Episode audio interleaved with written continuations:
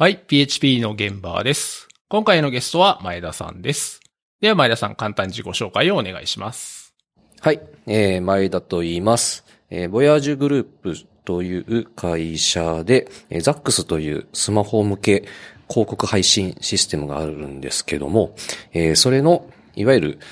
えー、管理画面であったりとか、えー、を作って運用して保守管理をしていたりしています。で、えー、PHP 自体は、何年だろう？何年、えっ、と、初めて触った時にはまだ PHP3 の回収案件があった気が。なので、クラス、クラスがなかったようなコードも触ったりとかしてた記憶があります。で、えー、もともと PHP で自分で行くと、えー、シンフォニーっていうフレームワークをいいなと思ったけど、もともと PHP5 じゃないと動かなくて、その当時の、えー、仕事場では導入ができなくて、ただ面白かったのでいろいろ読んだドキュメントを、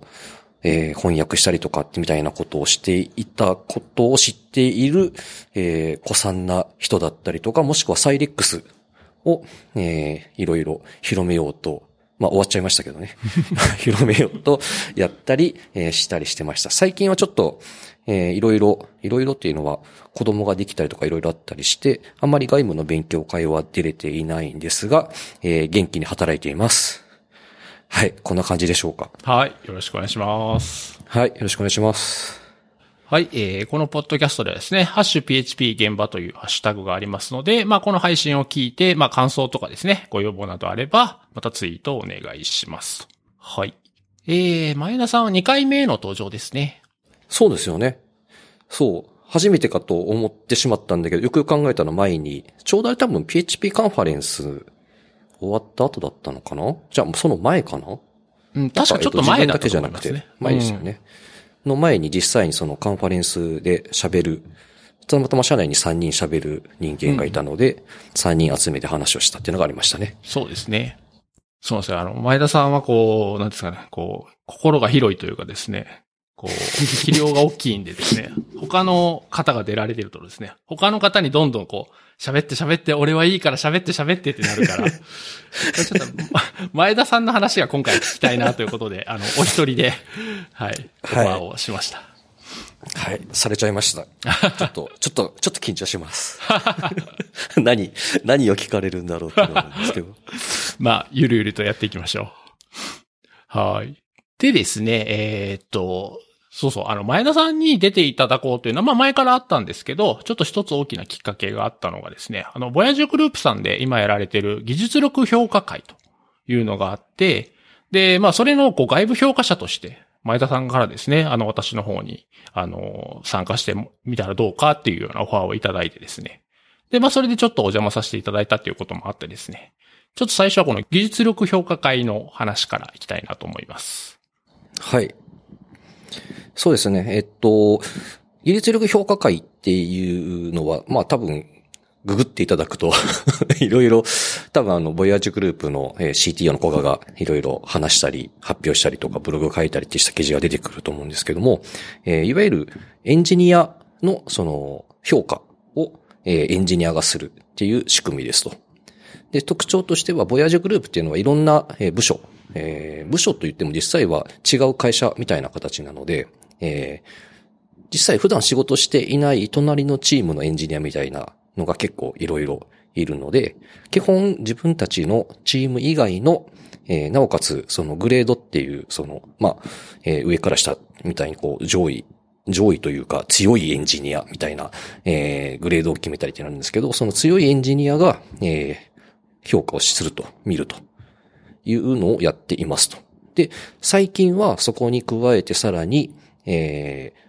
社内だけだとどうしてもその技術的にもっと、えー強い人に見てもらいたいとなると、えー人が足らなかったりするので、えーそういう部分については、社外の強いエンジニアを呼んできて見てもらおうと。という取り組みをしていますと。で、その中で今回、えー、シンバラさんに、えーお願いしたっていうのがありましたと。ね、突然。DM で。ちょっといいですか？お時間ありますか？的な。感じの雑な投げ方だったんですが、えー、まあ、今回、シンバラさんには、えー、お願いしたっていうのは、まあ、単純にその PHP でなんとかというよりは、もう少し、えー、仕事の進め方であったりとか、えー、あと自分たちは基本、えっと、SIR とかではなくて、自社のサービスを作っていくエンジニアなので、えー、あまりそういうコミュニケーション、コミュニケーションですかね。ちょっと、その外部のお客さんとのコミュニケーションとまた違うコミュニケーション力がいるんですけど、とはいえ、えー、そういうコミュニケーション仕方っていうのは、えー、外にいるお客さんでも中にいる誰かやっても基本同じなんですけど、そのあたりでいろんな工夫であったりとか、気づきであったりっていう部分の、いや、いわゆる経験値ですよね。経験値は明らかに高いので、そのあたりを いい感じに、えー、自分たちでは評価、結果では書けないいろんな視点でアドバイスもらえるんじゃないかっていうところを、えー、期待して声をかけさせてもらったっていう感じでした。ありがとうございます。いやはじめあの、DM いただいた時はですね、あの、まあ、前田さんにはもう率直にお返ししたんですけど、えー、技術力評価会自体は僕は前からもちろん知ってましたし、あの、すごくいい取り組みだなとは思ってたんですけど、なんか自分がその、評価する側として、あの、参加するっていうことは全然イメージしてなくて、っていうのは、はい、僕自身は、あの、もう何年も人の評価っていうのは全然してなくて、その、まあ、なんで、まあシステムを見たりはもちろんするんですけど、そのエンジニアの方の評価っていうことはもう全然タッチしてないので、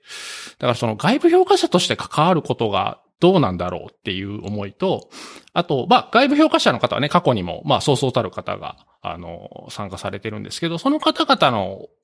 あの、経歴とか今やってることを見ると、割とこう CTO の人だったり、エンジニアマネージャーだったりとか、やっぱりこう人を見たり、あと事業全体を見てるとか、あの、技術だけじゃない、もっとこう広いスコープで見る。普段からそういうことをやってるって人が多い印象だったので、どうなのかなと思って、その辺の葛藤もそのまま前田さんにこう、お返ししたら、まあ割とあの、あの、まあ今おっしゃっていただいたようなことで、あの、まあ、どうですかっていう話だったんで、あじゃあもう僕自身は一遍当然やってはみたかったので、はい、はい、じゃあ、あの、ぜひということで、はい、やらせていただきました。いやもう、そう、最初、まあ、受けてもらえるだろうな、という、なんか、淡い期待を持ってはいたんですけど、うん、まあ、結局はそう、何を期待されるのかっていうのは、もちろんちゃんと伝えないっていうところはあったので、えっと、誰に、誰の評価をしてもらうかっていうのはもちろん自分たちで決めるので、えー、どういう、どの、その、えっと、非評価者ですね、その、えー、発表する人に見せてもらうと一番、本人にもいい意味で刺激になったり、えー、勉強になったりってなるのかっていうところを考えながら、えー、評価者として誰にぶつけようかって考えたって感じはありました。なるほど、なるほど。いやでも今回やってみて、やっぱりこう、外から見るのと中に入ってちょっと体験してみるのは、やっぱりまあいろいろ違うとこもあるなって思って、うん、やっぱりね、今回やってみて、あの、もちろん前から他の方がいろいろブログ書いたりとかもしてたんで、なんとなく情報とは知ってたんですけど、まず驚いたのが、あの、事前にその発表用の資料であるとか、あとその非評価者の方ですね、が、の普段の取り組みとかが見れるように GitHub のリポジトリとかを、あの、公開していただくんですけど、あの、その資料だけじゃなくて、本当のプロダクションのコードの リポジトリの権限もいただけるんで、コードはもちろんのこと、あの、一周とか PR とかの、もう言うと全部見れるんですよね。あれがなんか、うわ、すごいなと思って。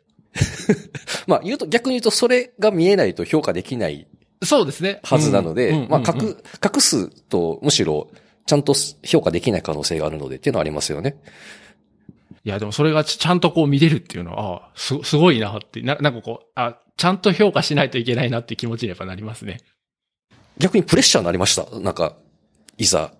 そういうのをこう目の前にしてというか。ああ、いや、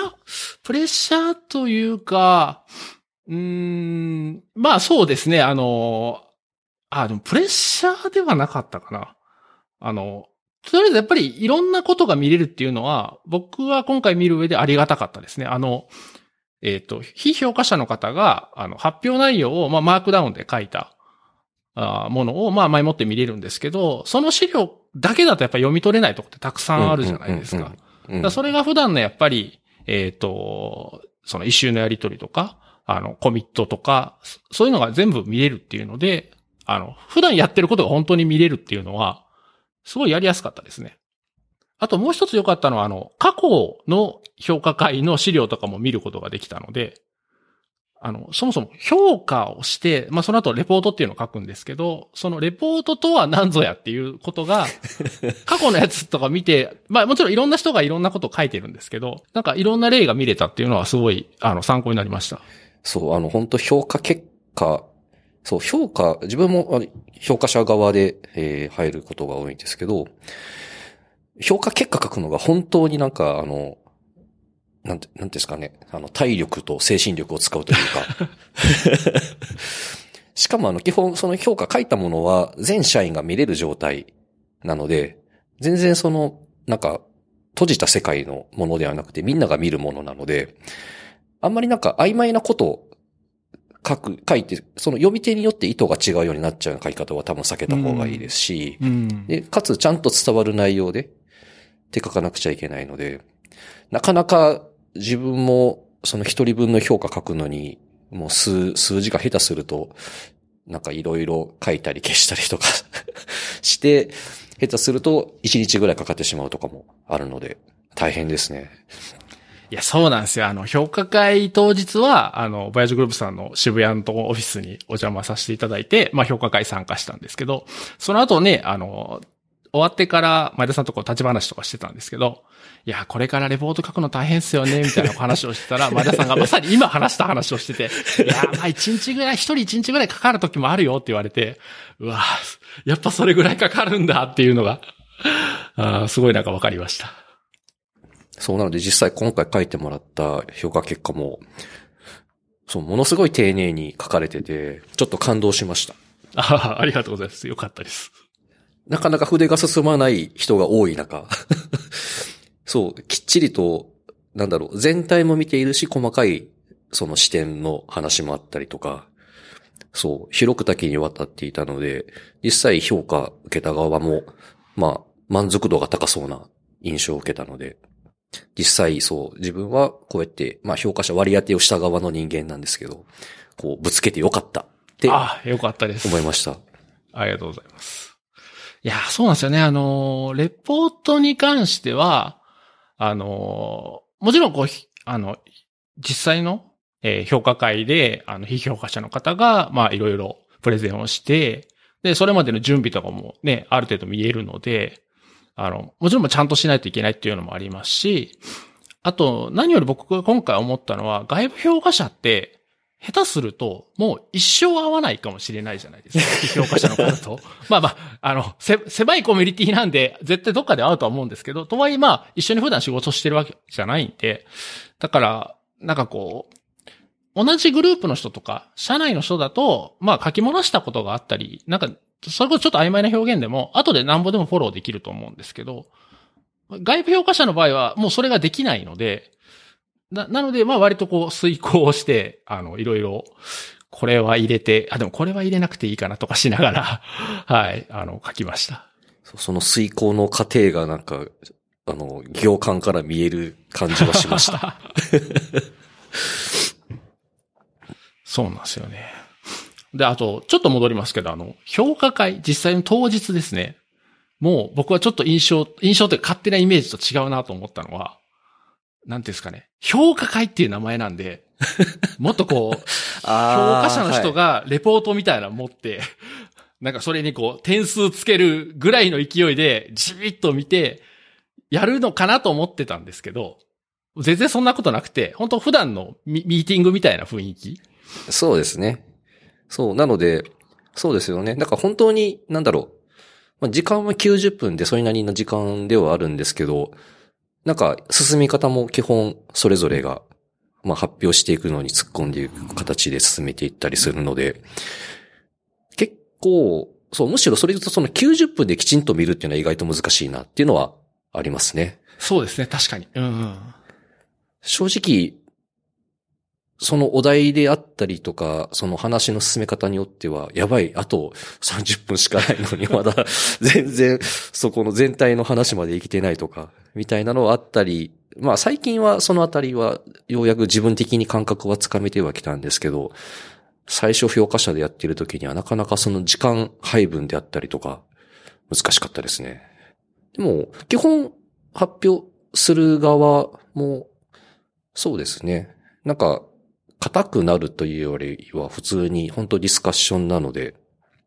ちゃんと、そう、なので、基本なんですかね。あの、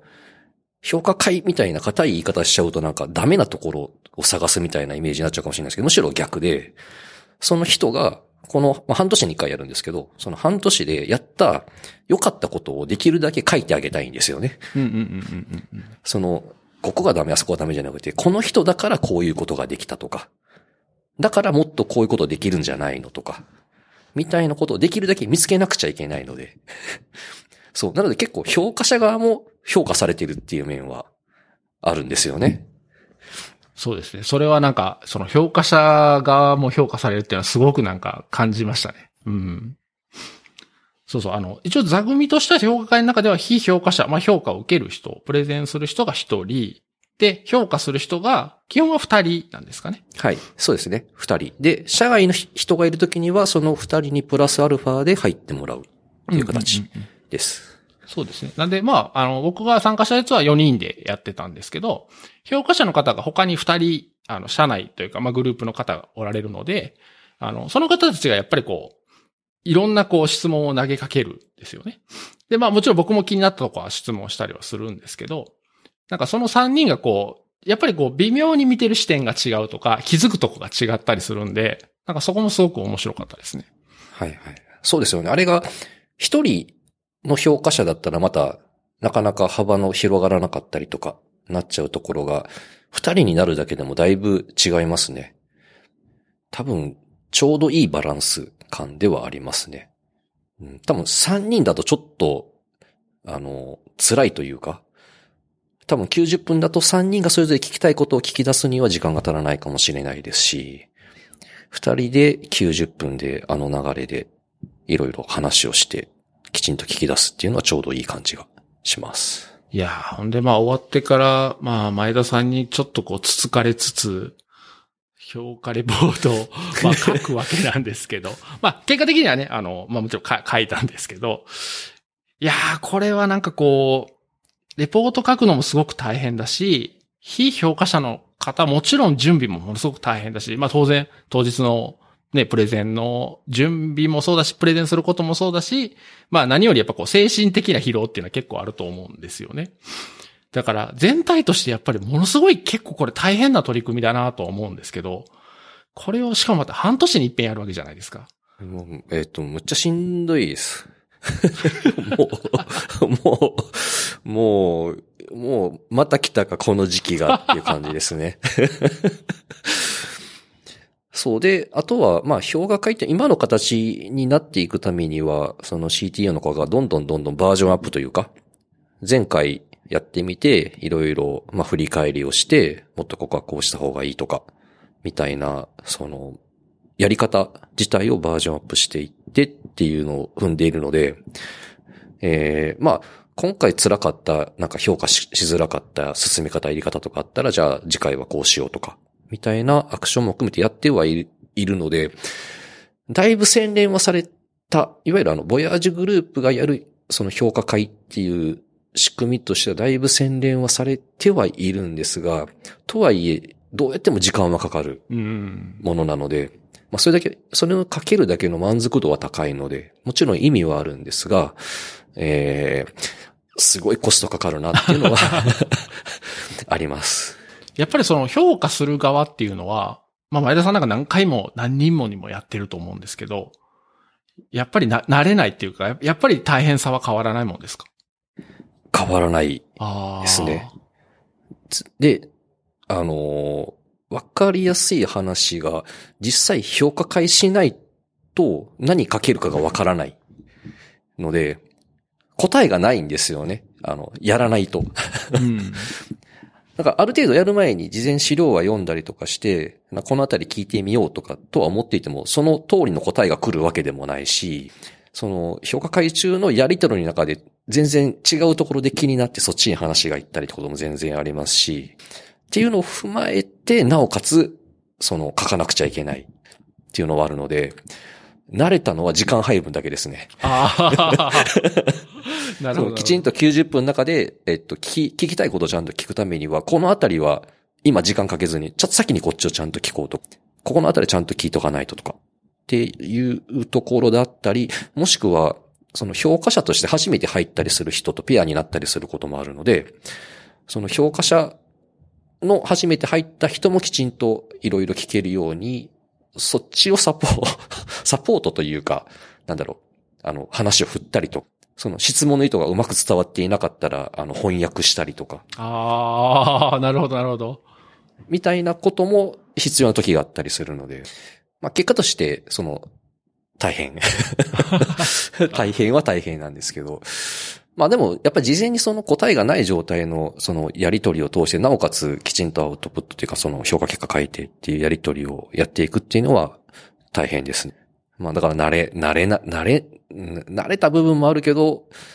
絶対慣れないというかどうしようもない部分っていうのはありますね。うん。そうですね。僕は今回望むにあたって、なんかまあやっぱり自分なりにいろいろ考えるところはあったんですけど、まあ評価会っていう名前なんですけど、申し訳ないですけど僕はやっぱり評価っていうことはできないなと思って、というのは、まあ情報はもちろん公開はされているんですけど、普段一緒に仕事してるわけでもないですし、あの、そのお人柄とかですね。っていうのももちろんまあ断片的にしか本当わからないので、なんか評価するのはちょっとどうなのかなと思ったので、評価というよりどちらかというとまあ、その方がやったこととか、その人自身がこう、次に、こう、なんかこう、やる気が出るとか、っていうか、もっとこう、良くなるアイディアとかですね。っていうのをなんか共有できたらなと思って、僕はそういう、あの、視点でやってたんですね。ただ、中の人は当然それ、それだけじゃダメで、結局はやっぱ評価をしないといけないと思うんですよね。だからそこはまた違う大変さがあるのかなと思ったりしました。そうですね。一応、えっと、そのグレードに対して、このグレードになるためにはこういう、まあ、基準というか、えー、例えば、まあ、部署が違うはずなので見ている、その非評価者は。ただ、その人が自分たちのチームに来た時にどれぐらいアウトプット出せるかとか、みたいなので、なんか、なんとなく想像してみたりとか、みたいな、なんかまいろんな基準はあるので、その中で結局当てはめるしかないので、えー、なかなか01の判断は自分たちも難しいところは多いです。なんか、むちゃくちゃすごいよね、だったらわかりやすいんですけど、正直なんか成長していく流れなので、前よりは今回の方が良かった。じゃあそれってどれぐらいみたいなのなかなか 数値化はできないっていうのはあるので、そのあたりは毎回、えっ、と、実際話をしていろいろ詰めていくっていうのは大事にしてますね。え、このグレードっていうのは、技術評価会だけで決まるわけじゃないですよね。はい。えっと、技術力評価会と、あと、まあ、事業部に対する貢献であったりとか、なんかそういうものはあるので、まあ、そういうのを全体で、えっと、考慮してというか、っていうふうにはなります。ただ、技術力評価会としては、グレードはこうですよ。こういうふうに評価しましたっていうのは、えっと、各部署に、えー伝えることにはしています。なるほど、なるほど、なるほど。なので一番の理想で言うと事業部貢献もガンガンしているし、その技術評価会の評価結果も断然上のグレードですってくれば、多分誰も問題なく 上げれるはずなんですけど、まあそのあたりのバランスは多少なんか微妙というか、えっと全員が満足してっていう風にならない結果になる人ももちろん出たりはします。ただまあ、事業部貢献だけではなくて、純粋にそのエンジニアとしての技術力としてどうなのかっていうのを見れる指標として評価会が存在しているっていうのはありますね。なるほど。これ、例えばなんですけど、まあ、今回僕はあの評価する側で参加させていただいたんですけど、評価される側にもし自分がなったりしたときに、エンジニアの方は皆さん半年に一遍あることは分かっているので、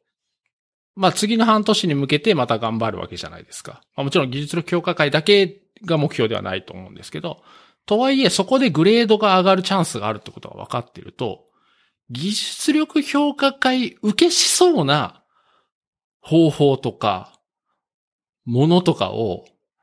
選んでやったりとかっていうことってあったりするんですかね？おそらく、受ける内容ができればグレード上がるので、ハックというか、そのハックがあるんでであればみんなやってるはずですね。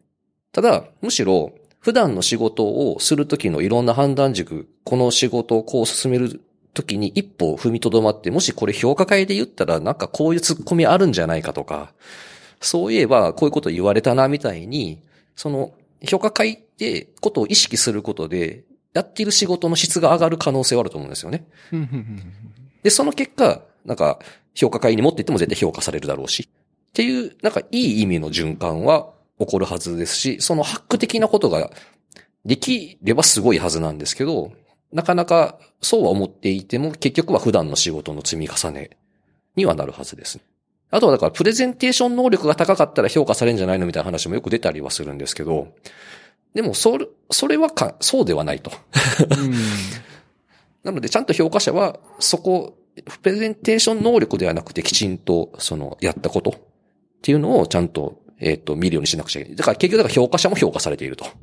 ていう流れにはなったりします。ただ、プレゼンテーションが苦手な人はもちろんいる。ので、えっと、そのうまく話ができなくて、えっと、その評価が下がっちゃうみたいなのはもったいないので、えー、自分がこういう話をしようと思ってるみたいなお題であったりとか、その流れですよね。そういうのを、その本番の前に素振りって呼んだりするんですけど、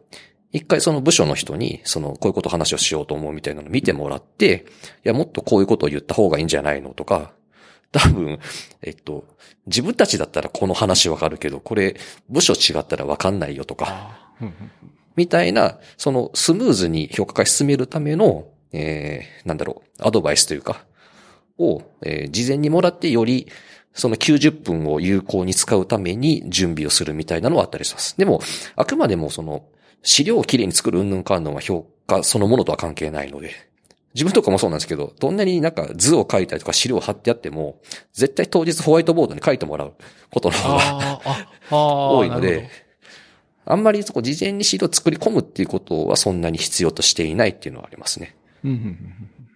そうですよね。確かにその評価会に向けての、まあハックがハックというか、まあ、評価会受けしそうなことを選ぶイコール、それは実際に技術的にも、もしかしたら授業的にもいいことだから、そうそうそうあの、何ら問題ないっていう。ないっていう。そうですかね。ああ、なるほど。むしろそれができるんであればもう大歓迎なはずですね。そうですよね。ああ、なるほど、なるほど。はい、考えてみるとそうなんですよね。あの、評価会の時ってやっぱり、もちろん技術に関するあの、質問だったり指摘だったりとかは出てますけど、まあそれとはまた別に事業的にどうとか、すごい広いスコープで見たときじゃあどうだろうとか、本当いろんな視点でのこう、あの、ディスカッションがあったので、確かに次のまた半年、あの、過ごすときに、それを思い出して、こうしたら受けが良さそうだなって思ってることって、気をつけた方がいいよね、みたいなことばっかりなので。そうそうそうそう。アドバイスに書かれることのはずなんですよね。うん。で、あとですね、あの、えー、実際に評価が終わって、まあ、非評価者に、まあ、どういう伝え方するかわからないですけど、まあ、例えばグレード今回上がりますとか、あ今回はそのままですとか、まあ、なんか何かしらでこう伝えると思うんですけど、それってみんながみんなやっぱ納得するわけじゃなくて、中には、まあ上がった人は納得するでしょうけど、あの現状維持だったりした人は、いや、あんなに俺頑張ったのに、え、上がらへんの？みたいな反応って、やっぱ人間だからあるかなとは思うんですよね。そその時ってどう、どういうふうにケアしたりしてるんですか？赤裸々ですね。まずけれそう。えっと、言うと、あの、全員を自分把握してるわけではないので、あの、うまく説明できるかどうかはあれなんですが、もちろん自分が見ていた、そのさ、えっと、そうで、評価、えっと、非評価者に対して、その、誰を割り当てるとか考えたりとかっていう、そのサポーターみたいな人がつくんですけど、まあ、その人と、いわゆるその評価者といろいろ話をしたりっていうのはあります。まあ、今回はそれ、すり合わせって形でやってたと思うんですけど、まあ、ああいう形で本人にフィードバックしたけど、さらにそこでなんか本人がなんか納得いってないとか、うまくうんぬんかんぬみたいになった時には、まあ、それも踏まえてもう一度なんか話を聞いたりっていう間に入るみたいなことをしたりはあります。けど、なんて言うんですかね。なんか、あの、そういうレイヤーって多分微妙なはずなんですよね。すごく結果出してるの認められないみたいな話じゃなくて、なんか微妙になんか自分はできたと思っているけど、それはそこまで評価されないみたいなレベルだと思うので、そこで強引に上がること、グレードが上がったとしても次、自分を苦しめる可能性もあるかなと思っていて。そういう意味ではなんか誰が見ても納得のっていう形で上がってきてほしいっていうのはありますね。で、えっと、逆のパターンでいくと、上がると思っていって評価会終わった時にその人の評価が自分が思ったよりも低ければすり合わせとかで多分サポーター、まあ自分がサポーターだったら、え、なぜですかね？みたいなうん、話でより本人が、なん、えっ、と、な、まあ自分も含めてですよね。その結果が、えっと、納得できるものなのかどうなのかっていうところでいろいろ話をしたりっていうこともあります。で、トータルで満足いかないとは絶対何人かは出てると思います。いわゆるその、え、俺、もっと評価結果よく変わると思ったのみたいなのはいるとは思います。なのでまあそれはもう、もうケースバイケースというか、えー、いろいろ、まあ話していくしかないし、っていう繰り返しではありますね。最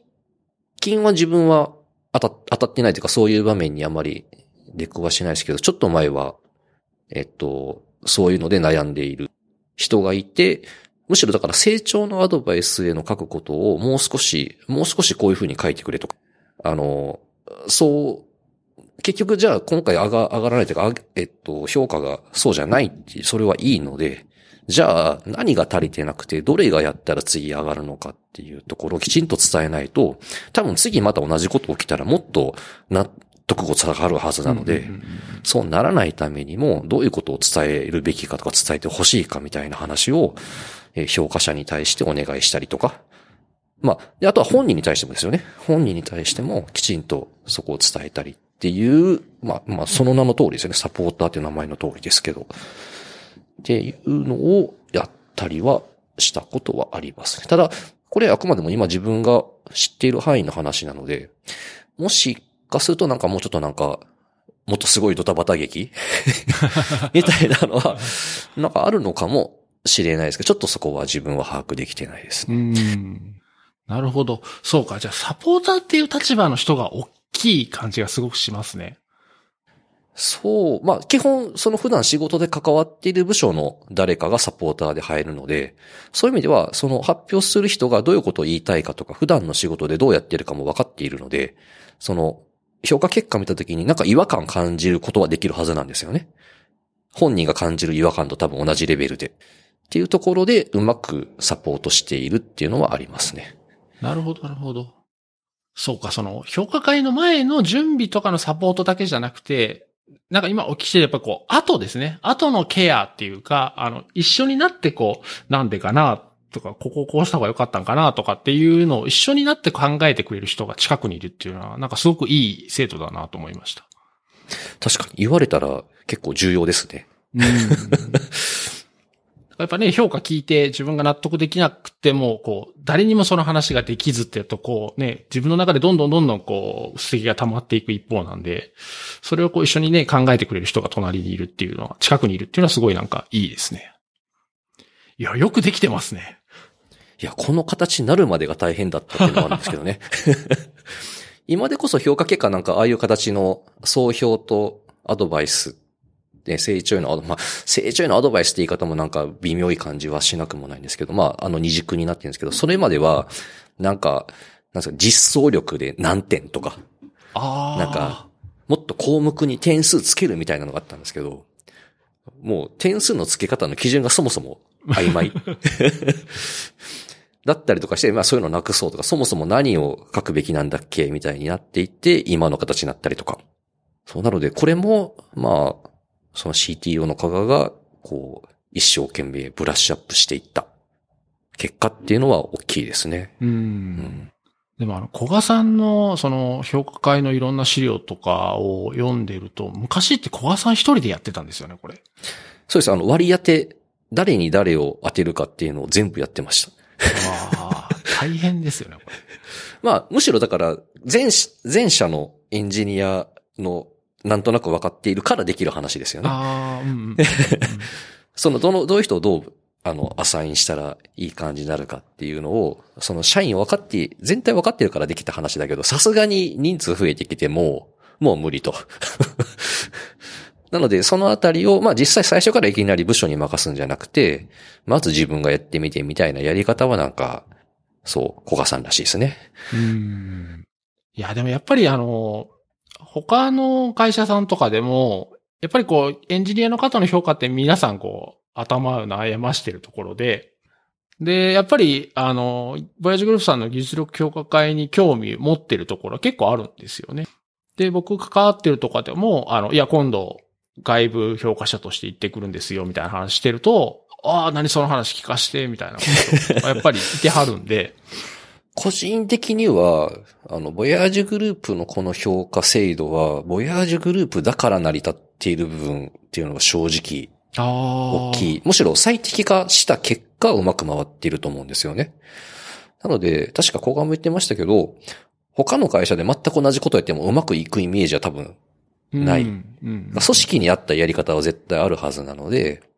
なんか、ちっちゃく始めていい感じになんかイテレーション回していく以外は多分ないのかなと。で、その中の参考として、ボヤージュがこういうことをし、こういうことをやっているとか、こういうふうなことを意識しているみたいなのは、いろんな会社さんが、えっと、真似してもっと、なんかいいやり方があったら、むしろそれを真似したいとかは、あの、ボヤージュ的にはあるはずですよね。いや、そうなんですよね。あの、まあ、この、今の技術力評価会をそのまま持っていってっていうのは本当に大変だと思うんで、それはあんまりやらない方がいいかなとは僕も思うんですけど、えー一ついいなと思ったのは、その、まあ、評価するかどうかは別にしても、その、まあ、半年に一遍自分たちがやってることを、まあ、同じチームだけど違うことやってる人とかに対して、まあ、プレゼンしたりとか、あの、話してディスカッションするって、あまあ、なんかそれだけでもすごくいいかなとは思ったんですよね。そうですね。普通にだから仕事のケプトというか、まあ、リリースしちゃったらなかなかそれに対して、その振り返りってなかなかあんまり、大きな01のプロジェクトだったらあるかもしれないですけど、普段やっている仕事をわざわざそういう風に振り返るってあんまないイメージもあるので、普段の仕事をきちんと、その、振り返ってとか説明して、っていうことを、まあ、結局評価会の中でやっているので、そういうのをやるだけでも、いろんな気づきはあるはずですよね。うん。そうなんですよね。いや、でも、やっぱ評価会がよくできてんのは、いや、なんとなくそういうこう、評価会っていうよりは共有会みたいなのがあってもいいのかなとか思ってたんですけど、評価会の場合は、それこそさっきのあの、評価する人も評価されるっていう感じなので、評価する人もめちゃめちゃ真剣だし、評価しようっていう軸でプレゼン聞いたりとかできるから、なんていうんですかね。すごくこう話が入ってきやすいというか、自分ごととして考えれると思うんですけど、共有会だとうまくやらないと、中にはこう、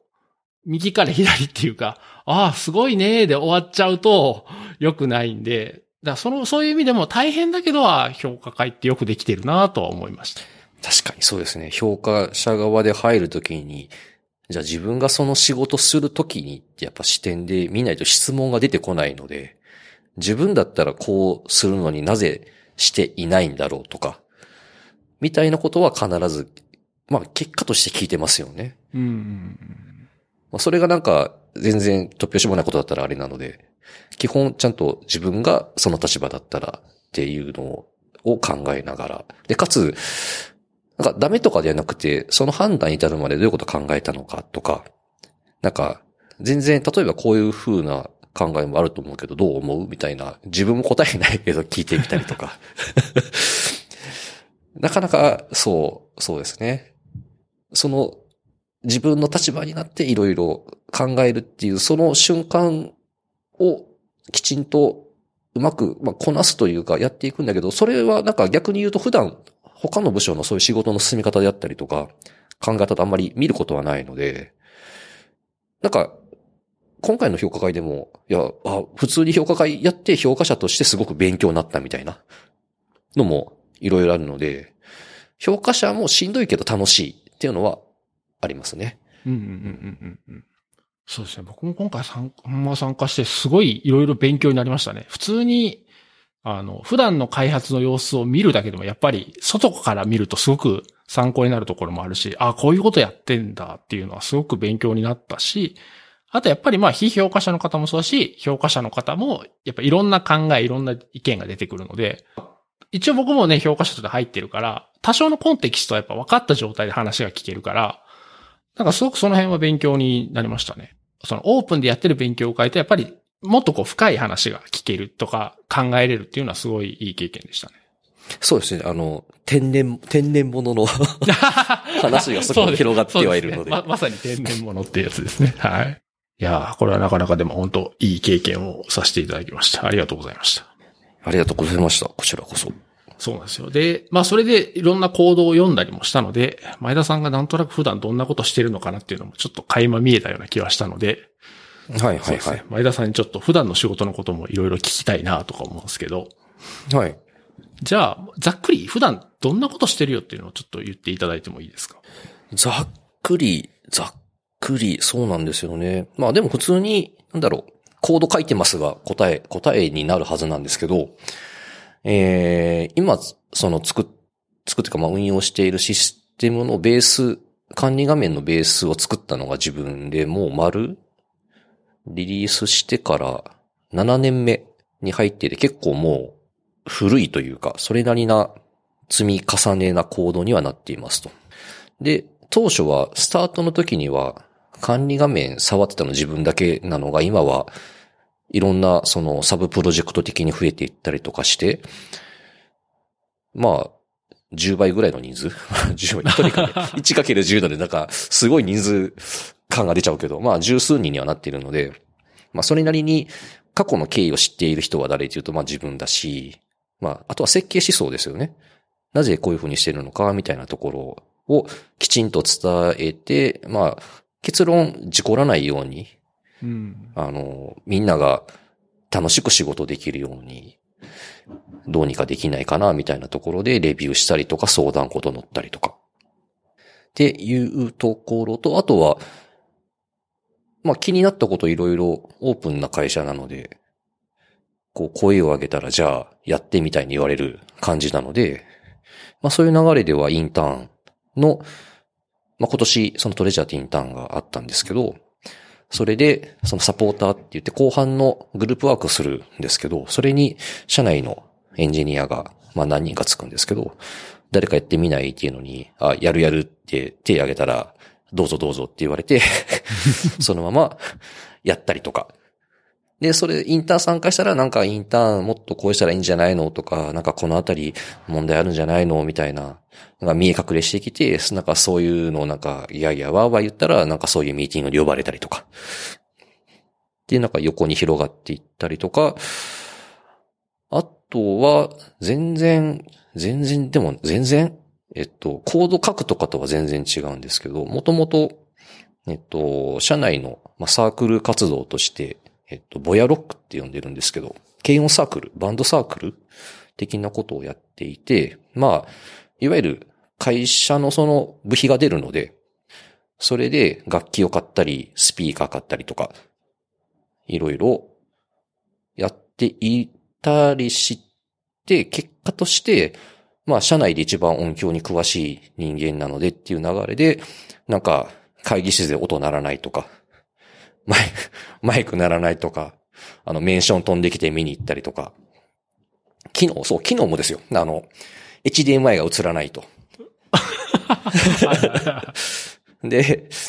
うん、ちょっと見て確かに、確かに映らないと。で、まあ、まあそういう、もともとそういう音響系でバイトしてたので、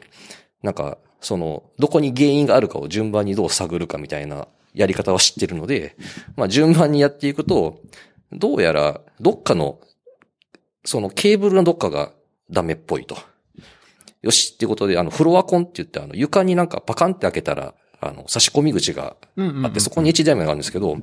どうやら、この先がおかしいってことで、なんか昨日ドライバー持ってきて、はい、あの、フロアコンを開けて で、その裏側の HDMI の接触が悪いのを見つけてテープでぐるぐるに巻いて、とりあえず応急処置しました。やったりとか、今の、そう、新村さん来てもらったこのオフィスが、あの、この5月か。5月から引っ越してきたオフィスなんですけど、まあ場所が変わるのにあたって、まあ会議室であったりとか、そのイベント、セミナーのルームとかの、その音響系、映像系とかの、まあ機器の入れ替えであったりとか、どういうふうにするかみたいな、まあ設計を業者としてたんですが、それも、まあ社内で一番詳しいのは前田だってことで、なぜか、その、業者とのミーティングに出て行って、いや、ちょっと、いや、これは、これいらないっす、とか。で、いや、あの、うちなんかわわかんないけど、サークルでなんかヤマハのミキサーあるんで、これ使ってもらえますかみたいな。あの、経費削減に貢献したりとか。そう、みたいなことをやったりとか、みたいな、その、いわゆる、勝手に言ってるんですけど、あの、チーフサウンドオフィサーって、CSO って呼んでるんですけど、勝手に役職作って、あの、勝手に、あの、自称音響サポート係をしてるっていう仕事ですね。そう、なんか全然なんか、あの、毛、毛色が違うというか いろんなことやってますって感じですね。へえ。そうか。いや、CSO の話は前から聞いてたんですけど、なんですどっちかというと僕、あの、イベントごととかで、あの、そういう人がいると便利ですよねぐらいの認識だったんですけど。はいはいはい。それはそうですね。そんな日常的に、モニター映らへんとかそういう系の話もいくんですね。もうそうです。もう、大体マイクが、そう、あの、音出ないとか、映像映らないとか。で、あとはまあ、そのイベントするときに、この、ここの会場で何人ぐらい入ってこういう風にしたいんだ、みたいな要望を聞いて、ああ、じゃあ、まずこのスピーカーここにこうやって、で、こう、こう、こうやったらこうできますよとか。もしくはまあ、そもそも常設のマイクが、まあ2本あるんだけど、いや、ちょっと、あの、登壇者で、その、なんかパネルディスカッションを5人でやりたいから、マイク5本いる。5本か。はい、じゃあ用意します、みたいな。で、ケーブルとかバーって引いたりして、はい、どうぞ、みたいなことをやったりとか。そう。なので、まあ、幅、幅広く。だから一応スラックのメンションではマイクとか音出ないは、あの、ハイライトしてるんですよね。俺の仕事だって。そうそうそう。なので、ひどい時に、あの、ミーティングで、あの、話し込んでて気づいてない時に、あの、前田って呼んでも来ないから、あの、音出ないとか、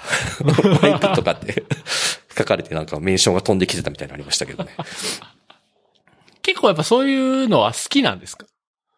好きですね。もともと大学の時に、あの、大学の時の、えっと、バンドサークルに入ってたんですけど、その、そのバンドサークルが各学年に一人だけ PA をするっていう、あの、サークルだったんですね。だからサークルの中にミキサーとかスピーカーとか持っていて、その学年、その各学年に一人だけ PA 係がいるみたいな、その年々引き継いでいくみたいなことをしていて、で、そこが基本その音響、えっと、広島だったんですけど、そこの地元の音響会社といろいろ仲良くさせてもらってて、えー、その音響の、あの、バイ、バイト？行ったりとか。そう、なので、その当時、その、あの、ケーブルの巻く、巻き方とか、いろいろその音を鳴らすためにその、どうやるかとか、みたいな知識を無駄に身につけてたんですけど、まあもちろんそんなことは普段の仕事では全然もう卒業してから使ってなかった。ですけど、えっと、まあこのボヤージュに転職してきて、そうサークル活動を始めて、改めてその技術が役立ったと。ああ。なので、なんかまあ、趣味、趣味に毛が生えたぐらいなものなんだけど、まあそれでも普通の人よりは詳しいので、いろいろ、まあせっかく持ってる知識なので、みんなにその知識を使ってもらおうかって感じでいろいろやってる感じですね。そうですよね。いやー、なんかこう、前田さんが普段こんなことを、こんな仕事してますよって話した中で CSO の話が一番なんか楽しそうでしたから。申し訳ないけど楽しいですね。いや、でもね、僕もあの、まあ、ポッドキャストやってるっていうのもあるんで、なんていうんですかね。もちろん本業とは、ポッドキャストの場合は、まあ、僕のポッドキャストはもちろん本業とは全然関係ないんですけど、とはいえ、なんかこう、音響系の、ちょっとした困りごとって、あの、知らない人がガチャガチャやると、意外に時間取られるんですよね。はい、はい、わかります。だからそういうのをこう、詳しい人がパッとやってくれるって思うと、なんか総じてみると、結構これって役に立つんだなっていうのはすごくなんか聞いてて思いました。そうなんですよ。なので、この新しいオフィスに来た時に、まあいろいろマイクとか繋いだりするから、ミキサーとかいろいろあるんですけど、基本、触らなくてもいいようにどれだけできるかみたいな。ああ。そう、なので、社内、えっと、キベラ、えっと、ウィキ的な感じですよね。その、社内で、その、じゃあ、音を鳴らすためには、どこをどうすればいいかみたいな記事を自分が書いてあげておいたりとか。でも、そのどの記事も先頭に、えっと、基本つまみは触るなと。大体、その、いじり始めたら、本来いじらなくていいとこいじって余計にならなくなっちゃったりってよくあるパターンなので、いじらないでねとか言ったりシールを貼ったりとか。で、やるんですけど、大体人々は、あの、触るので。そう、そうですね。つまみがありゃ触りますよ。触るので。なので、もういい、もうしょうがないので、気づいたら、もう一回全部、あの、設定戻したりとか、直したりとかっていうのを、こっそりやってる感じですね。ああ。まあなんかその辺、ちょっと強引に戻すとシステム開発ちょっと似てるかもしれないですね。あー、こっそり直す？あ、っていうかその、できるだけこう、運用の手間がかからないような。はいはいはい構成を初めから作っておくとか、メンテナンスフリーにしておくとか、まあそういう、そういうとこですね。うんうんうんうんうん。そうで、あと、あんまり基本ドキュメントって、あの、なんだろう、ドキュメントの管理が大変、大変だか、まあ、ドキュメントも古くなっていくので、コードと一緒で。なので、あんまりドキュメント残すって好きではないので、今回用意したその、音響系の使い方のドキュメントもあんまり丁寧に書かないみたいなのがありましたね。そう、シンバさんとかで普段ドキュメントってガンガン書く。まあ、でも、求められるか。内容によっては。うん、そうですね。まあ、書く。うん、まあでもそんなに綿密には書かないですけど、まあもちろん、あの、書く必要があるなと思うときは書きますね。そう多分あの、評価会で見てもらったら分かったかもしれない。その、うちのチーム本当にドキュメント少ない系なので、いわゆるなんかシステム構成図出してくださいって言われても、ありませんみたいな。まあでも割と、あの、PR のコメントとか、イシューのコメントとかは、あの、まあ丁寧に書かれてるなっていう印象は持ちましたね。はいはいはい、はいうんそうですね。あのーまあドキュメントそのものは、まあ古くなっていくんですけど、そのプルリクとかイシューとかでのやり取りっていうのは、残しておかないと後で見るときに終え、終えないというか情報がないと本当にわかんなくなっちゃうので、特に、まあ基本、こう、まあ文字でやり取りしすぎたらむしろコメントの応酬になっちゃって、なんかなかなか本題に行けなかったりすることはもちろんあるので、あの、伝えるのは難しいことはもちろん口頭で話はしたりするんですけど、ただ、やった話をきちんと、こうこうこうこうこういう話をしたとか、っていうのを一周には必ず書いたりとか、プリル書いたりみたいなことをして、後でそこに至った判断の経緯っていうのは、できるだけわかるように。っていうのは、えっと、チームの中ではみんなが意識していることですね。うん。あとこう、えっ、と、まあ、誰かと相談する内容もそうですし、あと自分がその PR に取り組んでる中で、まあ、いろんな当然試行錯誤はすると思うんで、なんかその過程もちゃんとなんかこう書き記してる。じまあ、自分のあの作業ログ的な感じですけど、こういうことをやって、こういう風な結果になったから、あの、ちょっと変えましたとか、なんかそういうのもきっちりなんか残されてるっていうのが、ああ、すごくなんかいいなと思いましたね。そう。まあ結構、なんだろう、必ずこうしようみたいなテンプレがあるわけではないので、結構個人差はあるかなと思うんですけど、そのあたりはできるだけ書いていこうっていうのは、同じ方向を見ている気はします。ああ。それはやっぱり新しくチームにジョインした人には、あの、うちではこんな感じで、割と今や、自分がやったこともコメントにどんどん残していってほしいみたいなことはしたりするんですか？最初に伝えるというよりは自然とやり取りしていく中で書いてなかったら書いてって言ったりとか、あっていう、なんか、うん、なんか徐々に徐々に自然とチームに染まっていくというか、みたいな感じなイメージはありますね。なのでなんか、事前にじゃあチームにジョインしたらまずは自分たちはこういう方向でみたいなことを伝えたりとかはないですね。結構そのボヤージュの中でも各チームによって使っているツールが違ったりとかはもちろんするので、多分いろいろ、まあ組織の大きさの違いもあったりはするので、各組織がやりやすいあったもの、進め方みたいなのは、えー意識してやってると思います。なるほど。そうですね。僕だから外部評価者として見てても、その、細かなコメントとかで、本当やってる流れがすごく後で終えるっていうのは、すごくなんかいい、いいなんかやり方だなって思いましたね。まあ、気をつけなくちゃいけないのが、まあ、コメントの数が1個のプロリクで200とか300みたいになってくると、なんかもう何が起きてるか分かんなくなったりすることはあるので、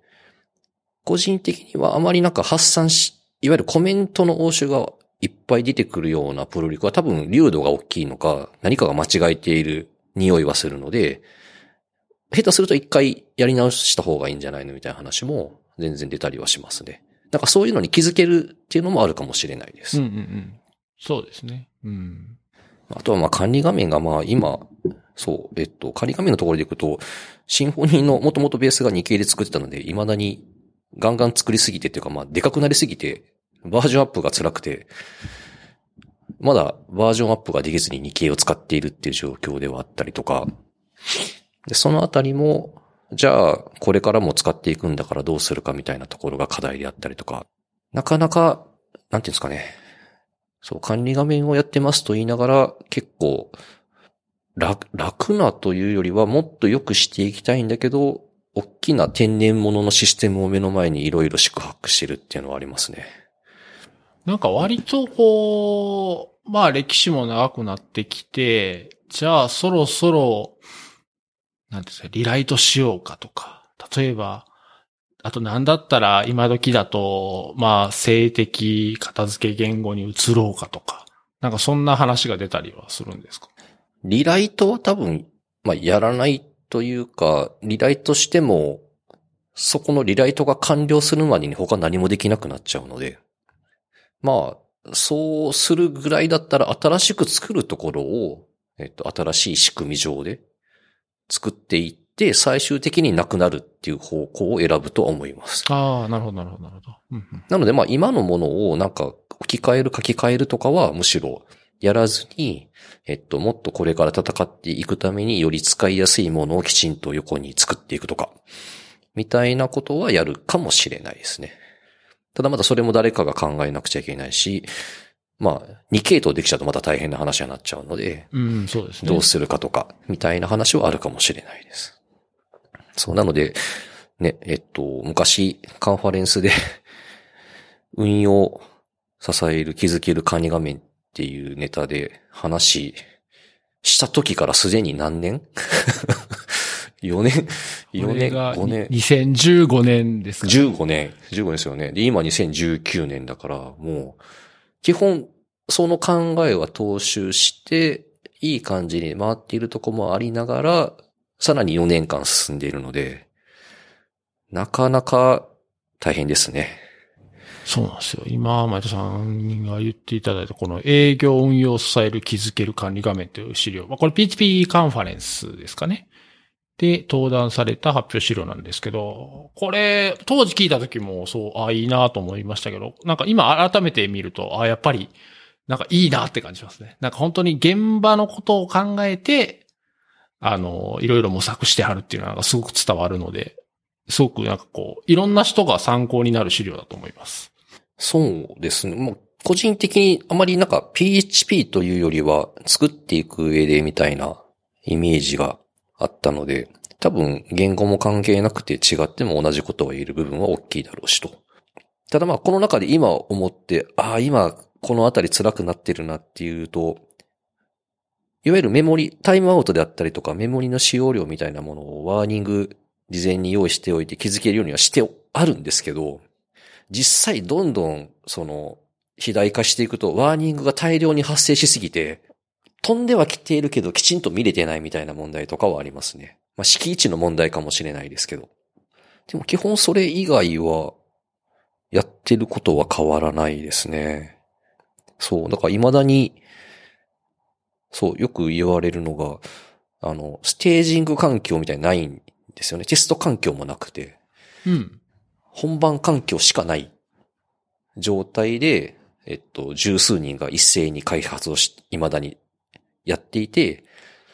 え困らないんですか？みたいなことはよく言われるけど、現状困ってないみたいなのは なかなか伝わらないネタではあるんですけど。え、それはこの資料にまさにある、あれですかね、デプロイ時の工夫ってやつで、えー、パスを変えて、新しい機能をディプロイするからってことですか？そっか。こ、ここ変わりました。あ、そうなんですか変わりました。ほうほう。そうだ、ここ違います。で、昔はその本番1個しかなくて、で、いわゆるリリースして確認するので、いわゆるパスを変えないと確認できなかったんですね。でも、今はそ、こから1個進化して、えっと、いわゆる GitHub 上のブランチのコードを、えっと、違う、その、サブドメインをつけた環境を立ち上げることができるようになって、いわゆる本番のリリースじゃなくて違うドメインでブランチのコードが動くものは動くようになりました。ああ、なるほど、なるほど。だからパスを変えなくてもいい。でも、基本は本番環境なので、DB は一緒なんですよ。だからステージングみたいななんか別の入れ物ではなくて、あくまでも一緒なので、うん、うんうん。で、これが、えっと、助かった場面で言うと、いわゆる本番のデータなので、いわゆる単体テストではカバーしづらい、その大量のレポートのデータの集計値が合ってるかどうかとか、そのリリース後でずれないかみたいなものは、実際にそのブランチデプロイって呼んでるんですけど、ブランチデプロイすることで、実際に本番のデータで見れると。うん、うんうん。だからなんか単体テストでカバーしてそうでカバーできてない部分があるかどうかっていうよりは実際の数値がずれてるずれてないで見れるので、より安心して確認ができたりとか、ちょっとここのとこだけ回収してちょっと確認してもらいたいけど、わざわざそのためにパスを変えてリリースするんではなくて、一旦ブランチで上げたものを、そのブランチでプロイしたものを、その使う人に渡して、ちょっとこっち使ってもらえますかとか。で、実際の実データなので、そっちでいわゆる作業してもらうこともできるし。みたいな形で、より、その、修正したりとか開発してるコードを、えー本番と同じデータベースに対して操作しながら見ながらっていうことをよりやりやすくはなったっていうのはありますね。そこは進化しました。ああ、なるほど、なるほど。なんか今の話だと、割とこう、えー、レポートとかわかるんですよ。集計系とかは本番データ使って、あの別ブランチのものを立ち上げて、で、まあ、本番のやつでも同じものを出して、差分見ると、かすごいわかりやすいなと思うんですけど、例えば更新系のものとか、言うとバッチみたいな感じで、多くのデータを書き換えなきゃいけないものって、いきなり本番だとなんか、怖いなとかっていうことってないですか？そう。なので書き換えることは何かしら戻せることがセットであったりとか。ああ。いわゆるドンとやって戻せませんみたいなリリースは絶対に認めないみたいなのはありますね。まあ、普通によくあるその、カラムに対して変更かけちゃったら戻せないので、別のカラムで用意するとか、あ、はいはいはいはい。みたいな工夫とセットでやったりって感じですね。なので、何か書き換えるというよりは新しくカラムを用意してそっちに新しいものを入れておいて、もし万が一ダメだったら元のカラムの方に参照先変えるであやり方であったりとか。っていう風な工夫をすることで心配しなくていいように頑張ってるって感じですかね。ああ、なるほどなるほど。まあ確かにステージングがあったからといって、やっぱり本番になったら発生する問題もあるから、そう、まあステージングあればね、全部解決するってわけじゃもちろんないんですけどね。まあ、あとは、それ用意したらまたそれを管理していかなくちゃいけないので、っていうところでできるだけシンプルにっていうのはありますね。うん。まあその辺もこう運用しながらの知見なんで、なんかどっちじゃないとダメとかっていう話ではああ、ではないと思います。うんうんうん。なので、本当にどういうサービスかものを作っていくためにどういう仕組みが一番合ってるのかっていうのは、本当にケースバイケースというか、絶対的な答えはないと思います。うんうんうんうんうん。前田さんでも、コードも普段書いてるとは思うんですけど、それ以外の仕事がなんか結構多そうな、まあ CSO の呼び出しとかもあるでしょうし。そう。最近、なんだかんだでやっぱ増えてますね。で、本当はコード書きたいんだけど、書きたいんだけど、なかなかそうもならない部分はなんかある意味しょうがないかなって思っているところもあります。うーん。ただ、あくまでもエンジニアではいたいんですよね。コード書いて、まあいろいろアドバイスとかいろいろなんか誰かにちゃちゃ入れてとかもしたいんだけど、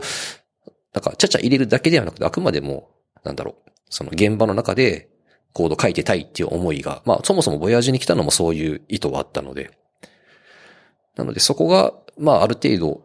うん、減ってきてるのは懸念だけどまだできているからどうにか大丈夫って感じですかね。でもまあその周りのいろんな要求されること。例えばその採用とかもそうなんですけど、じゃあどういう人をどう、その最近もうその採用でじゃあどこにどう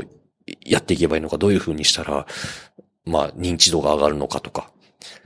もう強い人取りたいのになんでこんな取れないのみたいな。話を、そう、リアルに最近もしてたんですけど、でもそのあたりはまあ自分だけというよりはみんなで考えてる話ではあるんですけど、なんかそういう仕事もまあ立派な、立派っていうかまあ大事な仕事ではあるので。なのでまあ、コード書く以外の仕事も増えるのもまあ仕方がないかなっていう部分はありますね。前田さんみたいな立場の人だと、多分、なんていうんですかね。何もしないと、どんどんいろんな人に引っ張られるっていうか、前田さんちょっとみたいなことすごい増えて、どんどん自分のコード書く時間なんか減っていきそうな気がするんですけど、その辺なんか工夫したりしてるんですか？ああ、理由と何も工夫してないですね。ああ。多分、本当に困ったら何かし始めると思うんですよね。なので、今のところ何か工夫しないと全く時間が取れないっていう風な困りごとではない。けど、今のまま行ったら何かしないとまずいかもっていう感覚はありますね。でも何ができるかはちょっと多分その時に考えるぐらいしか今のところアイデアはないんですが、でもまあ普通にあの、だいぶおっさんになったので体力的な問題は、いわゆるちゃんと休むああ。は、意識しているはありますね。まあ意識してるって言いながら、あの、そんなにね、夜な夜なアチトレ飲んでる感もゼロではないんですけど。いわゆる仕事脳のままでずっといると、やっぱり、なんだろう、体が思った以上に疲れちゃうし、寝てても疲れが取れないので、きちんと、まあ夜は寝て、で、まあ最近子供できたので、ちゃんと子供と遊んで、みたいな、まあリフレッシュというか、意識してやっている感はありますね。そういう意味ではより使える時間が減ってる感があるので、年々。その時間をどううまく使うかっていうのは課題のはずなんだけど、まだ自分の中で答えないですね。多分自分だけじゃなくて、他の同年代の方だったり、同じようなレイヤーの人はみんな同じ悩み持ってるとは思うんですけど、なんか、あなんかそういう話聞いてみたいですね。うん確かに。そうっすよね。あ、お子さんって今、おいくつなんですか？ちょうど2歳になったところで、自分よりも、あの、スマホの YouTube アプリの使い方知ってます、ね、ちゃんと広告スキップ押すし、あの、巻き戻しもやるし、なんか自分の好きなものを選んで、ひたすら見てますね。てかそういうのがだからもう、ね、ネイティブというか。うん。そう、だから、20、20年後自分が、え、20年後60か。まだコード書いてそうな気はするんですけど、その時にそういう2歳でなんかスマホガンガン触ってるような世代のエンジニアと一緒に働けるなんかワクワク感もあるけど、勝てな、勝てなさそうなイメージがありますよね。ねえ、本当そうですよね。ボヤージは結構、なんですかね、その若い人がまだ年齢層的にも多いっていうのもあるんですけど、なので自分とかむしろそのおっさん組な方なので、いろんな若い人とかの一緒に仕事できるっていうのはすごく楽しいですね。うんうんうんうん。まあ普通になんか尊敬できる若手が多いって話なんですけど。まあ自分はそういうめんどくさいなんか経験値は持ってるんで、そういう解決策は持ってはいるんですけど、あの、そのパワーでやってみるとか。で、それもなんか単にやるじゃなくて、本当にきちんと技術力を持ってやっていたりとか、なるほど、こういうとこまでできるんだっていうのを見たりとかってすると、なんか、ちょっと俺もうちょっと頑張らなくちゃみたいな。ってなるこの環境は、なんか辛いとこではあるんですけど楽しいですね。確かに。なんかでもそうやってこう、周りに、まあ若い人なり、いろんなチームの人が増えていって、すると、今までこう自分が、まあ最初の頃は一人でやってたものが、どんどん人数が増えていって、じゃあ、やっぱりいろんなところをこう渡していくっていうか、お願いしていくことになっていくじゃないですか。なんか、そういった時に、こう、ど、ど、どの部分をどうやって渡して、どこまで、なんですかね、任せて、でもこれ、うん、ちょっとやばいからやっぱ巻き取るかな。でも任せたしな、みたいな。なんかいろんな葛藤ってあると思うんですけど、そういうのってどういうふうになんか折り合いつけてやってます？すごい抽象的な質問ですけど。一番最初の時には結構はっきりしていて、えっと、いわゆるフレームワークとか OR マッパー周りって一番癖があるというか、あの、理解していないと書けない部分だと思うので、そういうところはむしろ俺が書くからもっと、いわゆるなんか、サービスレイヤーの何かコード書いたりとか、えっと、レポート取ってくる SQL 書くみたいな。みたいな、なんか本当にやりたいことに周りには注力してもらってみたいなのを意識していったっていうのはありました。ああ、なるほど。うん、で、とは言いながら人が増えていったらそうとも言わない、いけないので、もちろん見てもらうってなったら、もう諦めました。ああ、もうまか、任せるってこと任せる。あなんか、なんか、まあ、レビューで入る限りはもちろん見るしっていうのはあるんですけど、基本もうお任せにしちゃいました。で、まあ、これが結果どうだったかは、いろいろ難しい判断だなとは思うんですけど、えー、とは言いながら、まあ、その時作ったもので生きてないところはもちろん作り変えていったりとか。で、まあ、作り変えることができるのであれば、まあ、その時にどんなに丁寧にいいものを作っても、そのリリースするまでのスピード感がないとそれもまた問題なので。なのでまあ、みんな優秀なので大丈夫っしょみたいな、雑な、雑な、あの、お任せ感はありましたね。で本当になんかやばそうなコードになってたら、止めるっていうのはゼロではないと思うんですけど、基本別に全員のコードをウォッチしてるわけではないので、そういう意味ではたまたま気づいたらぐらいのレベルでやっているイメージはありますね。うん。まあそうなんですよね。まあ結局任せるしかないとは思うんですけど、とはいえ特に最初の頃は一人でやってたっていうところで、多分思い入れも当然あるでしょうし、自分なりなんかやっぱり考えたこう、拡張の仕方なり、思想が多分あるとは思うんですよね。もちろん任せる、任せるのが大前提なんですけど、とはいえ、なんかそれをこう、どう伝えて、うー、それは、思想とは違うんだけど、でも、機能的には全く問題ないし、うん、まあ、じゃあいいか、とか、なんかその辺の悩みあったんじゃないかなと思うんですけど。あり、ありますね。ありますね。で言うと、あの、おそらく自分そんなに思想ない方だと思うんですよ。ああ。いわゆるなんかコントローラーにコード書くなっていうのもケースバイケースだと思ってるぐらいの人間なので、ただ、その、重要なのは、書いたコードが後から見て意図がわかるかどうかだと思っているので、あの、わけわかんない、後から読んで意図が伝わらないコードは書くな、以外は、比較的、あの、思想がない。し、いわゆるなんか、なんとかアドミンコントローラーみたいなのが無駄な継承するなとか、なんか、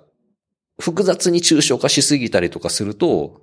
後々ピボットが聞きづらくなる。何かの修正に全部引きずられたりするので、そういう意味では、むしろ、まずは雑に動くものを作ろうよみたいなやり方をしているので、そのあたりを汲み取ってさえくれれば、どうにかいけるはずっていう思いで、思いぐらいですね、思想でいくと。なので、その最初の思想でいくと、あんまりなんか、下手に抽象化しないのに、だからでっかいクラスができちゃうんですよね、やっぱり。なので、ある程度それがでかくなる前にいい感じに変えていかなくちゃいけないんだけど、タイミング逃してでかいままみたいなものがあったりするとごめんなさいって気持ちになりますね。でも、まあ、基本、本当にまずければ変えていけばいいと思っているので、ちゃんとそういうタイミングで変えるって判断をチームとしてできるかどうかっていうところの、なんか後を押すというか、よし、やろうっていうふうに、まあ、言う側の人間じゃないといけないのかなっていうのはありますね。まあ、他にも作るものもあるかもしれないけど、まずここをやらないとこの後しんどくなるからっていうふうに周りに説明したりとか。そう。なので基本はお任せで、思想はそこまでないけど、できるだけコードで表現できるように頑張ってるって感じですね。うん確かに、後で読んで意図がわかるようにっていうのはなんかすごく、僕もなんか同意ですね、それは。うん。なんかどんなにこう、抽象化されてて、なんかあるユースケースにはすごく拡張性高そうに見えてても、なんか意図が読めないものはね、やっぱ辛いと思うんで、後々。なので基本、プルリクとかのレビューでも、なんか、よくその細かい指摘かどうかっていうよりは、動く行動になっていれば基本いいんですけど、なぜこの、この条件がいるのかとか、なぜこういう風に分けてるのかみたいな、その意図がわかんないものを順番に聞いていくことが多いっていうのはありますね。あとは PHP に慣れていないメンバーも多いので、PHP 独特のなんか罠というか、うんうんうんみたいなところの、あの、突っ込み役。みたいなのに徹するみたいなのがありますね。プロリクで基本なんか自分だったらこう書かないけどなと思っても、むしろコードから、ああ、なるほど、だからこうしてるんだって分かれば、気にせず LGTM しちゃいますね。あ、そっか。他の言語は、まあ言うと、得意というか、他の言語を割とやってる方が PHP のそのシステムにジョインするっていうこともあるんですね。全然あります。だから管理画面だけを触るっていうよりは、そのサービスとして、いわゆる広告のシステムなので、配信する側のコードスカラーで書かれたりするんですけど、スカラーだったり、バッチのコードは Python だったりするんですけど、なんかそういうのも含めて一通り全部を作るっていうのが大体多いので、なので、まあ PHP だけガンガン書いているっていう人は、ほぼいないはず。そのケースバイケース、そのタスクによって、言語も変われば、触る場所も変わるみたいな感じですうね。それはいいかもしれないですね。なんか管理画面で投入したデータが最終的にどうアウトプットされるかっていうところまで、まあ、携われるっていうのは全体像も見えるし、うん。なんかすごく良さそうですね。そうですね。で、まあ、あとは、なんか早く作んなくちゃいけないとか、そういうのに大きくなったら、まあ、じゃあ管理画面が作るから、あとよろしくとかみたいなのもゼロではないんですけど、基本、まあ、なんだろう。一部を作るというよりは全体を通して、まあ、そうすることによって、まあ、全体見えるって楽しさもあるとは思うんですけど、うんうんうんうんうんうん。いいですね。いやー、楽しいな。よかった、よかった。もうその一言でよかったい。やー、めっちゃ楽しいっすね。さあ、次はじゃあ何の話しましょうかね。どの辺行きますか？あと一話題ぐらいですかね。あーあー、中堅ベテランとことしての仕事の仕方？と、PHP の立ち位置。そう、で言うと最近、なんか PHP の動向を終えてないので。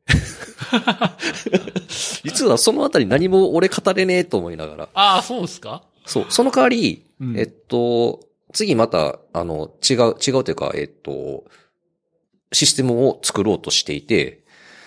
で、まあそこまた01で作る何かを用意しなくちゃいけないんですけど、おそらく最終的にサーバーサイドは PHP を選ぶと思います。っていうのはあります。なるほど、なるほど。実際 Go でやってみるとかいろいろ話をしたりとかいろいろ案は出たんですけど、なんていうんですかね。まあ、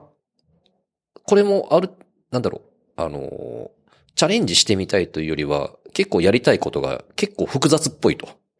なので、それをどう設計していって、その設計をコードにするかっていうのはやっぱ慣れた言語の方が多分いい感じにできるはずと。っていう意味で、まだ決定はしないけど、ラベルでいこうかなって話はしてたりします。おー。そう。ただ、じゃあ、その、それ以上の、なんか PHP の動向わからないので。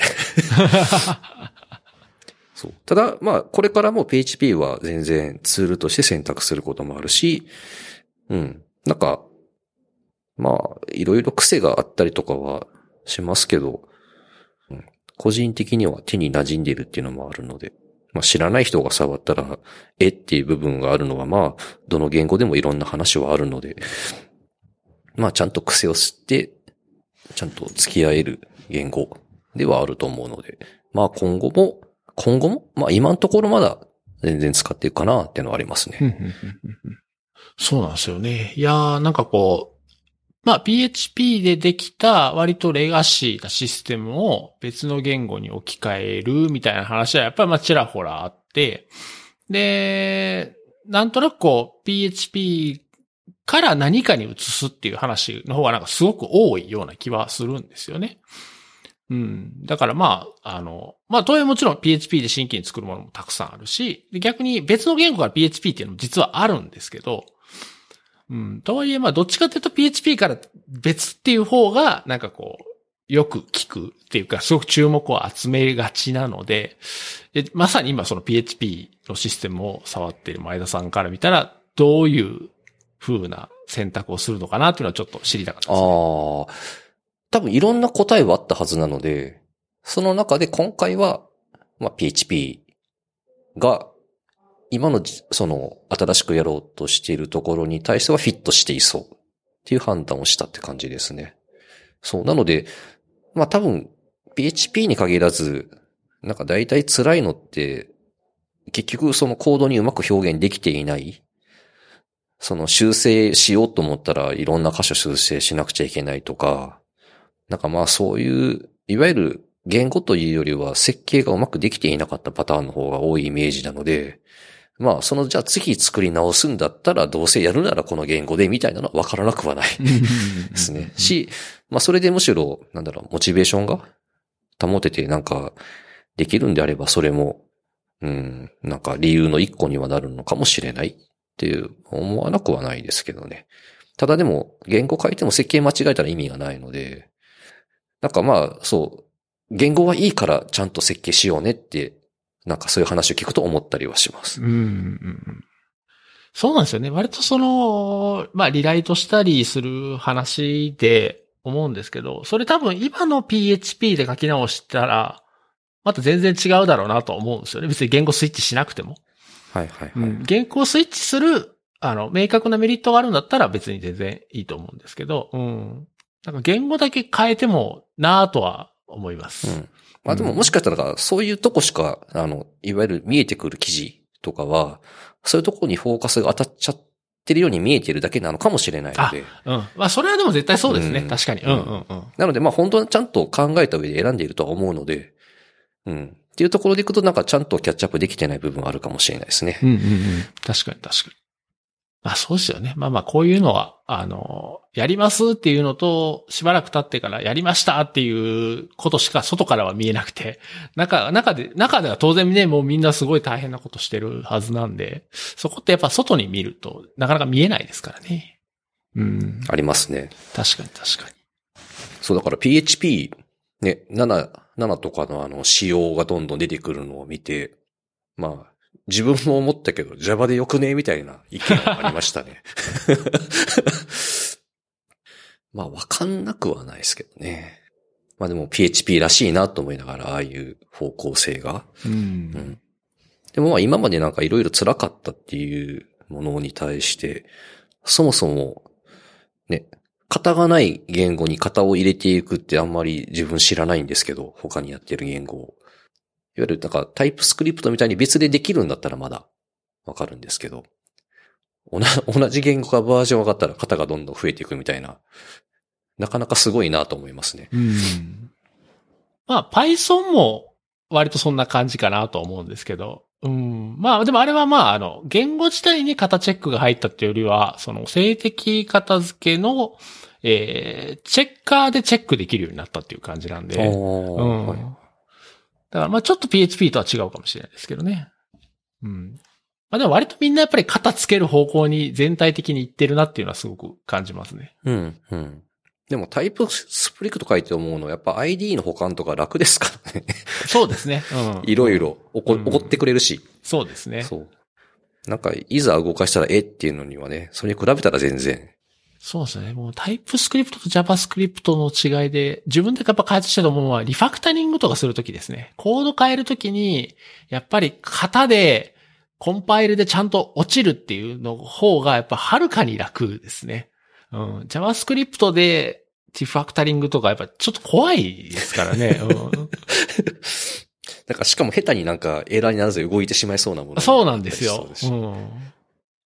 だから、まあ、あの、狭いね、スコープのものだと全然いいんですけど、複数の画面でなんか共通するようなものだったりするとあ、まあ、やっぱりなかなか大変かなと思いますね。うん。だからやっぱり型があって、チェックがちゃんとかかる方がいいですね。うん、うん、うん。そう、だから PHP もね、あの、7K で書くときの書き方、いい書き方というか、なんかいろんなノウハウがまた今までとは違っていろいろ溜まってくるんだろうなっていうのはありますうね。ん。そうですよ。だから僕はまあ普段はもう7で書いてるんで、なんか7で書いてる感覚で5のコードとかをレビューしたりすると、あれなんでこここうなってないんだろうとか、あ あ、それないんだった。みたいなのがなんかた結構ありますね。うん。そう。そうなるともう7以外書けなくなってきそうですね。うんまあ、あと僕は PHP はその言語仕様がまあどんどん型がつく方向に行ってるっていうのもあるんですけど、PHP なんか僕はランタイムっていうか実行環境がやっぱりすごくこうユニークっていうか、あの、それもなんか一つのメリットっていうか特徴だと思うんですよね。だから言語仕様ももちろん変わっていってるんですけど、あの PHP の基本的にはステートレス。リクエスト単位でちゃんと独立してうん、るとか、うんはい。ああいうのがやっぱり扱いやすいですし、まあもちろんなんかこう、いまいちなとこもありますけど、とはいえなんかそこが結構実は僕は PHP のすごい一番のメリットっていうか良さなんじゃないかなと思うんですよね。そうですね。だから、そう、そのあたりをね、ここと、このリクエスト、このリスクでシェアされるみたいなこと気にしなくていいっていう、そのシンプルさは、特にその、とっかかりとか、そういうところでバグを生まないことは分かっているので、安心して書けるってありますね。うん。こんなところですかね。そうか。コンパスのこれ面白そうですね。で聞くの忘れてました。ああ、はいはい。えーっと、そうですね。えー11月の30日に、えー東京で大改修 PHP レガシーコード Before After っていうイベントがあってですね。で、まあ、それで、えーっと、フォルティっていう、まあ、長谷川さんっていう方が、まあ、この番組にも何回も出ていただいてますけど、あの、まあ、開発されてる、うサービスがあって、まあ、それのコードを、まあ、みんなでリファクタリング、リファクタリングっていうか、まあ、それを題材に、まあ、いろいろ発表しましょうみたいな回ですね。はい。で、僕はその中で独立した壊れやパターンを、まあ、このフォルティのコードに適用するみたいなのを、まあ、やろうとしてるんですが、僕の認識ではですね、このイベントって、うーん、20人ぐらい集まって、土曜の午後にみんなでワイワイ言いながら、なんかプロジェクターにストームを出して、コードを見ながら、こんな風に書き換えたらええんちゃいますみたいなノリと僕は思ってたんですよ。それがですね、なそ、このキャッチーなタイトルがですね、影響してかですね。すごいですね。今100、今日の19日のね、今100 21の時点で177人。そうですよ。すすごいことになってて、大丈夫かっていう。まあまあ、あの、でもまあ僕はさっきのその20人ぐらいのノリでやろうかなと思ってて、まあ僕はあの幸い一番なんで、まあなんとなく賑やかしをやって、あ後の方は多分ちゃんと発表されると思うんで。いや、でもこれね、登壇される方も豪華だし、内容もまあ、よくある、なんか、これってなんか、どういうイベントないかイメージ湧かないじゃなくて、むっちゃイメージ湧くじゃないですか。いやー、そうなんですよね。でもね、これね、確か2017年に作られたサービスなんで、ああ、そんなにレガシーじゃないですか？、レガシーとはっていうところから 行かないといけないんですけど、まあまあまあね、レガシーコードの定義はこう、いいろいろあるので、まあまあ広く言えばっていう感じでいいかなと思います。なんでまあまあ、あんまりあれですかね、あのー今まさに現場でレガシーコードと戦ってる人が、じゃあ自分たちの問題の解決のヒントになるみたいな気持ちでいくと、ちょっと肩透かしを食らうかもしれないで、俺たちの知ってるレガシーは、あの、レガシー、レガシーじゃなかったじゃなくて、そう。俺たちの知ってるレガシーは一体何のレガシーなんだな、なんか将棋受けるかもって感じですよね。なんで、まあまあ、まあ、こういうやり方があるんやなとか、こう。うん、うん。まあ、そうですね。アプローチとか考え方の話ですもんね。そうです、そうです、そうです。なんかそういう感覚で、あの、聞いていただければいいんじゃないかなと思います。で、あとですね、ついでに、その次の日ですね、12月1日に PHP カンファレンス東京があってですね、えっ、と、僕も登壇をします。えっ、と、今回は Kubernetes で PHP の開発環境を作るみたいな話ですね。をします。今年、そう、自分行けないのであれなんですけど、今年の場所って、今年の蒲田ですかね。はい。いつもの、いつものあそこですね。あ、前田さん今年来られないんですか？そうなんです。ちょっと、いろいろ家庭のものものの。ああ、そうなんですね。なので、多分家から配信があると見てるかもって感じですね。な感じで、えっ、と、僕は PHP カンファレンス東京と、その前日の PHP レガシーコードビフォーアフター両方登壇するので、二日、二日連続？二日連続なんですよ。いや、だから僕の感覚では、まあ、PHP カンファレンスの方の資料とかもある、資料作りとかもあるんで、まあまあ、前日はだからその、さっき言ったその、ゆるい感じで、みんなでワイワイするぐらいの気持ちだったんですけど、まあちょっと軽い前夜祭のなんか軽いイベントだったはずが。そう、そうなんですよね。なんかいつの間にかすごい大きくなって、下手すると僕多分、PHP カンファレンスの自分の発表の会場の人数より多いんじゃないかなって思って、前日の方が。面白いな